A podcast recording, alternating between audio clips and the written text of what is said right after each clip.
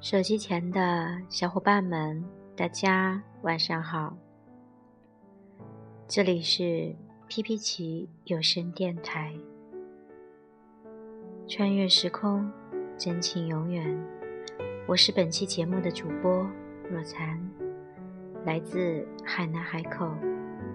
本期节目给大家分享的是：喜欢我十九年的男孩结婚了。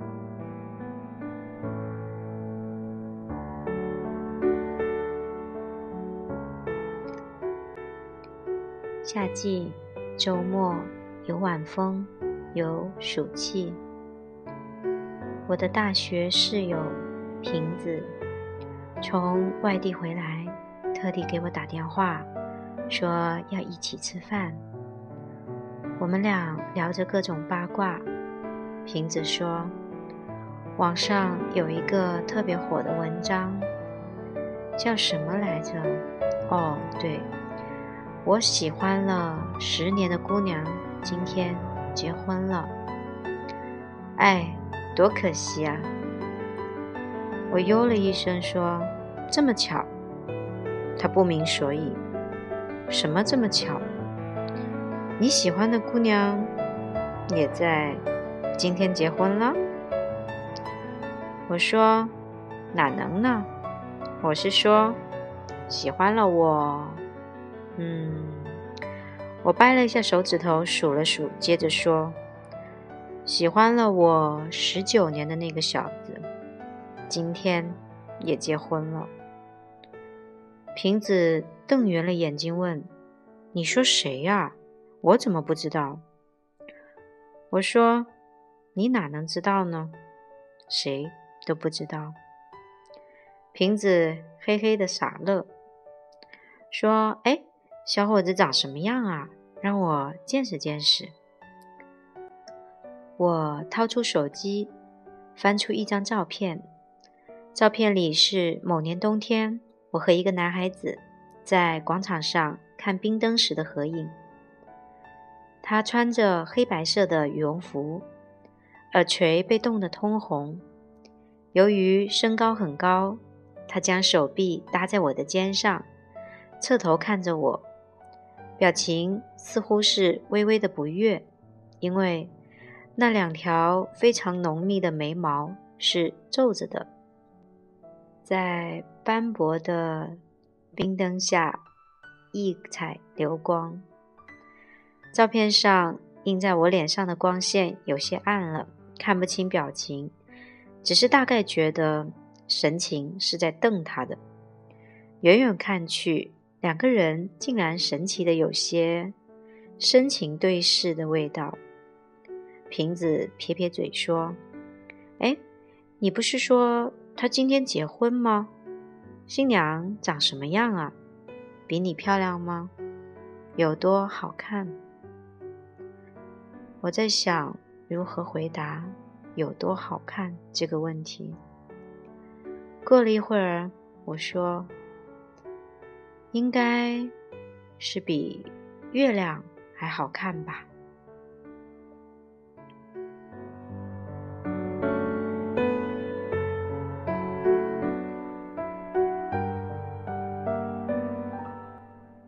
二零零八年冬天，哈尔滨，肖琼和我随着闪光灯定格在零八年冰灯夜的二十几个小时前。他还远在大不列颠潮湿的阳光下装绅士，或者拿着课本攻读他学的比死还难受的金融。而他出现在我面前的时候，只有一句话：“他说，和好，我回来了。”若不是他上下满身的风尘仆仆，我几乎以为自己是站在。老楼的阴凉处，在等他和一群朋友在足球场挥汗如雨道别后，余兴未尽的跑回来，气喘吁吁的对我说：“和好，我回来了。”好像寻常一样。我已经记不得是怎么记住肖崇这个名字，也记不得我和他说的第一句话，就像我不记得生命中是如何叫出第一声“妈妈”。妈妈就是妈妈，肖崇就是肖崇。直到我在二零一一年看了一部叫做《怦然心动》的电影，看到美得像画一样的金发碧眼小萝莉与第一次见面的心仪男孩牵手的时候，我忽然鼻头一酸。我万分肯定。肖崇跟我一样，什么都记不住，因为我们俩的初次见面，比电影里的小男女主角还要小。见面如果不打得你哭我嚎就不错了，一定不会和气美满的牵个手。我和肖崇从小就住在对门，经常是我回家上楼掏钥匙。插门锁，还没等我打开门，对面的门就能循着我的声音慢慢悠悠地打开。然后是肖崇拖着拖鞋，穿着四方大短裤和半袖，懒洋洋地倚在门框上，往往细长的眼睛半梦半醒地看着我，说：“我有点饿了。”然后等我打开门，我对他说：“过来吧。”他便直接轻跳着大迈一步，从那一头的门槛上跨到这一头的门槛内。因为肖崇，我从只会煮方便面，到最后能够熟练的做一盘上好的糖醋排骨。但肖崇始终都说。我妈的手艺比我好，在这一点上，我认为她绝对是在奉承我妈。我好几次逼她说实话，但她一直坚持撒谎。肖崇的蹭吃蹭喝，源于他常年空荡荡的家，或许那早已经不能称之为家，因为父母外地经商，常年不曾见面。从小便将他托付给五十多岁的奶奶。小的时候还好一些，小奶奶贴心照料。等到肖崇长大一点，能跑能跳，会自己吃饭的时候，便天天随着一群友人在麻将桌上赤膊大战，老当益壮。所以每当饭点，我妈都会把我从电视机里拎出来。让我去叫肖崇过来吃饭，他常常嘱咐我，好好照顾肖崇，他比你小，是你弟弟。我说，妈，你看，他就比我小一岁，但是长得比我高那么多，全是你喂出来的，你怎么不把你亲生闺女养得那么壮实呢？我爸说，哎，其实。女女孩子瘦一点好。从小到大，我和肖崇仿若从来没有分开过一般。我们同一所小学，同一所初中，甚至同一所高中。小学时，下课铃声一响，他就会准时出现在我们班级的门口，等我一起回家。你喜欢弹吉他，我喜欢在你身边画漫画，像两个傻瓜，谁都不说话。放学以后一起回家，你很害羞低着头，但是却勇敢拉住我的手。你是我的王子，我是你的公主。我们会得到幸福。是谁趴在窗台？有一天早晨醒过来，我的两边脸肿得像猪头一样。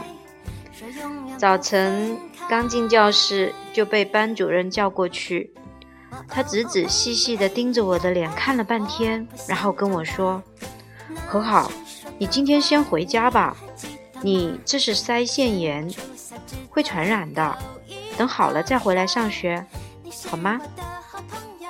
然后我在班级小朋友避之不及的惊恐目光中，被班主任不容置疑的送了回家。当天黄昏本来是放学的时候，肖崇却迟迟不归，急得肖奶奶麻将也不打了，一直在楼底下转悠，直到一个小时后，肖崇才慢悠悠地从远处走过来。肖奶奶上去，刚要劈头盖脸的一顿教训，却看到他那张小脸上青一块紫一块的挂了彩，顿时又惊又心疼，问他怎么回事，是不是在外面打架了？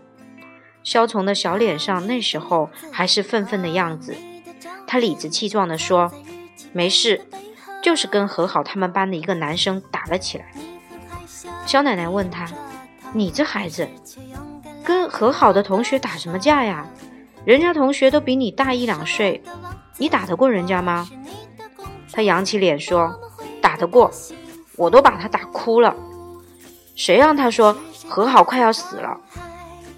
那气势汹汹、硬声硬气的小男孩的声音，说到这里的时候竟然软了，眼圈也开始泛红。他问：“奶奶，和好真的快要死了吗？”那天晚上我印象很深，不光是因为得了腮腺炎，疼得我只能捧着奶瓶子喝奶，而是因为正当我捧着奶瓶子在沙发上边看电视边喝奶的时候，肖奶奶领着肖虫直接冲到我们家验证我是不是快死了。后来，不论是肖奶奶还是我妈。每当需要笑料的时候，都会把这件事情重新翻出来讲一讲，讲小枭虫那勇敢无畏的小英雄形象，讲小英雄落泪只为我这个小红颜。而每当他们俩谈得起兴，枭虫就会冷着脸从旁边默默地走开。那是枭虫第一次跟人打架，还把人家打哭了。等我痊愈回到学校的时候，才知道被打哭的是我们班的一个小胖子。小胖子也怪可怜的，他一直很纯真的以为传染病就是绝症，但是我觉得他以后再也不会这么以为了。此后，肖崇在我们班一战成名，这个名字就是和好的好弟弟。班里几个小女生开始羡慕我。说我弟弟对我真好，天天等我放学回家，有时候还帮着拎书包，还能为我和小胖子打架。小胖子多厉害呀，长那么高，肉还那么多，没有几个能打得过他的。我说你们别羡慕啊，他给我拎书包，完全是因为我们两个石头剪刀布。他输了，愿赌服输的小女生说：“真好，我也要和你弟弟玩石头剪刀布。”我说：“不行，我弟弟只能和我玩石头剪刀布。”后来不知怎么的，肖虫竟然和小胖子握手言和，一直到小学毕业，肖虫在我们班混得比我都好，和我们班的男生称兄道弟，甚至夏天一到。后面那一排男生分西瓜，都让我给肖虫带一块过去，然后顺带的沾光的，我也能得一块。小学升初中后，我去了一所算不错的五中。报到那天，远远的看到一个男生很眼熟，走过去一看，正是我小学同学董野，顿时有一种他乡遇故知的激动。我上去打招呼。我说：“哎，董爷，好巧，我都不知道你也来五中。”董野说：“真巧，我早就知道你也在五中。”我问他：“你怎么知道的？”董野回答：“肖崇告诉我的呀。暑假我们出去玩，庆祝毕业，把肖崇也带上了。肖崇就问我们有没有谁去了五中。我说我去了。肖崇就说你也在五中，还让我先照顾你一年呢。我发了个长长的哦，然后说我们互帮互助，互帮互助。”站在正午大好的阳光下，我其实心底在偷笑。那一年正是二零零一年，懵懂的尾巴，青春的开幕。我一直没有深究董野说的那一句“先照顾一年”，或说我把侧重点放在了照顾上，而忽略了“先”和“一年”，也自然没有想到。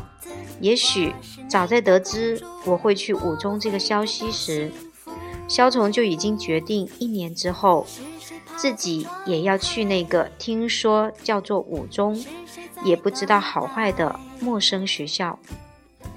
上初中后，我回家的时间开始比肖崇晚，也不再有人陪我一起回家，不再有人在回家的路上。输掉了石头剪刀布，帮我拎书包。每当我看到肖崇那个小子在外面玩的跟野马似的跑回来，我这个过来人就会深沉幽怨的告诉他：等你到了姐姐这个年纪，你就天天做作业去吧。被我唠叨的次数多了，肖崇用一句话凌迟了我。他说：“你用一个小时的作业。”我只用十分钟，因为你笨。这句话对我来说打击很大，所以我顶着巨大的打击，学会了西红柿炒蛋，端在他面前要求他给我道歉。他接过我手里香喷喷的一盘西红柿炒蛋，说了一句：“谢谢，再见。”结合天时地利人和，我和董野的关系越来越好。我在三班，他在七班，不同于小学同学见面嗨一下，现在是见面聊一会儿，这样往来的次数多了。有一次，班里一个八卦的女同学拉住我，小声的问：“和好，你跟七班的那个什么野的男生，是不是在一起呀？”我愣住了。脑袋里一遍一遍的重复那三个字，在一起。十三岁的年纪，第一次将在一起这个暧昧模糊的字眼安放在自己身上，将这三个字从远处拿到近处，从模糊的看到了清晰的实体。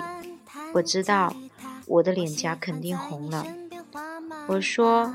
没有，他是我小学同学，我们俩就是老同学、好朋友。他点点头，将信将疑的走了。不管他信不信，我是有一点不信。我从这段时间的开头想到结尾，开始觉得，如果我和董野真的在一起，那么也是情理之中，水到渠成。一天放学后，董野来找我，说今天去他姑姑家，正好和我顺路，能送我回家。我说好吧，那走吧。我们俩一路走得比往常慢，坐车也比往常晚，下车也比往常晚。我们一直在聊，聊的内容已经记不清了，就是总有话在聊，聊不完的样子。聊着聊着，便已经到了家门口。我说：“董野，拜拜，谢谢你送我回家。”董野就看着我，呵呵的笑，说：“和好，明天见。”然后一路跑远。我的心情，用琼瑶阿姨的话来说，就是开心的不得了，也不知道为什么开心，反正就是开心。等我上楼迈到最后一个台阶，我就被一声巨大的开门声吓得一抖。差点没从楼梯上滚下来。我抬头就看到肖崇站在门里，小小年纪却开始抱肩质问我：“你怎么回来的这么晚？”我说：“没有很晚啊，天还大亮着呢。”他说：“你回来这么晚，还这么开心？”我说：“你你哪里看见我我开心了？”他说：“在楼上。”我开始明白，他是在楼上看到我和董野。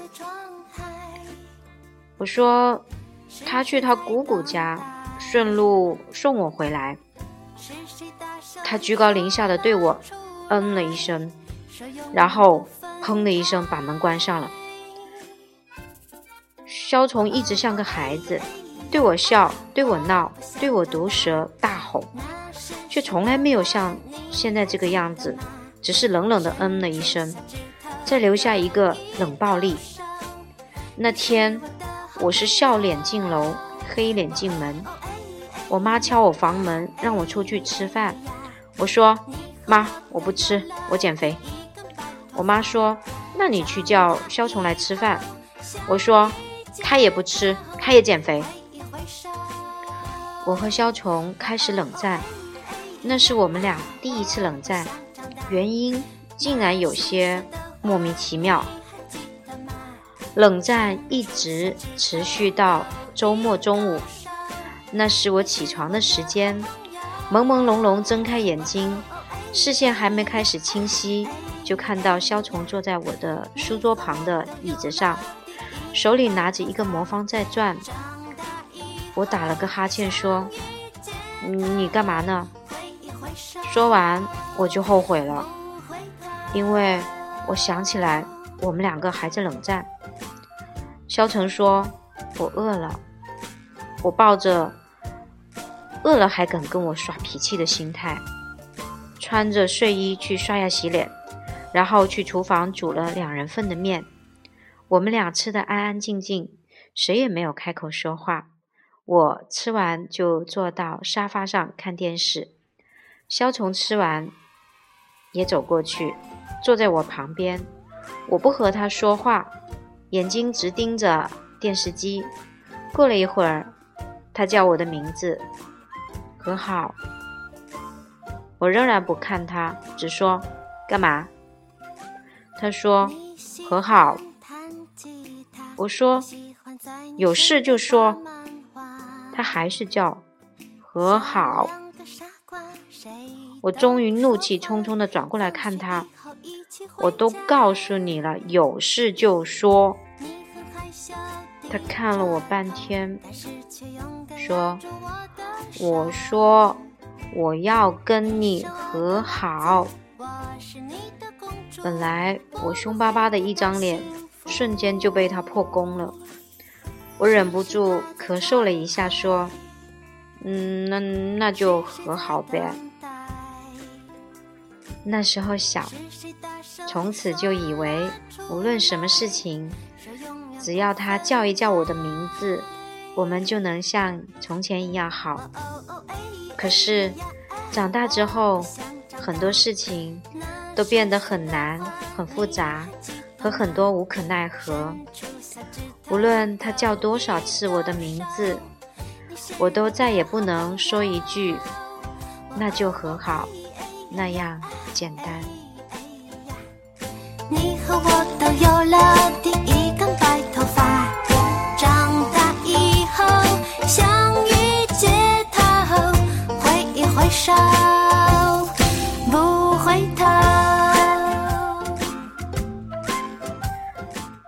故事到这里先暂告一段落，大祝大家晚安好梦，我们下期节目再会。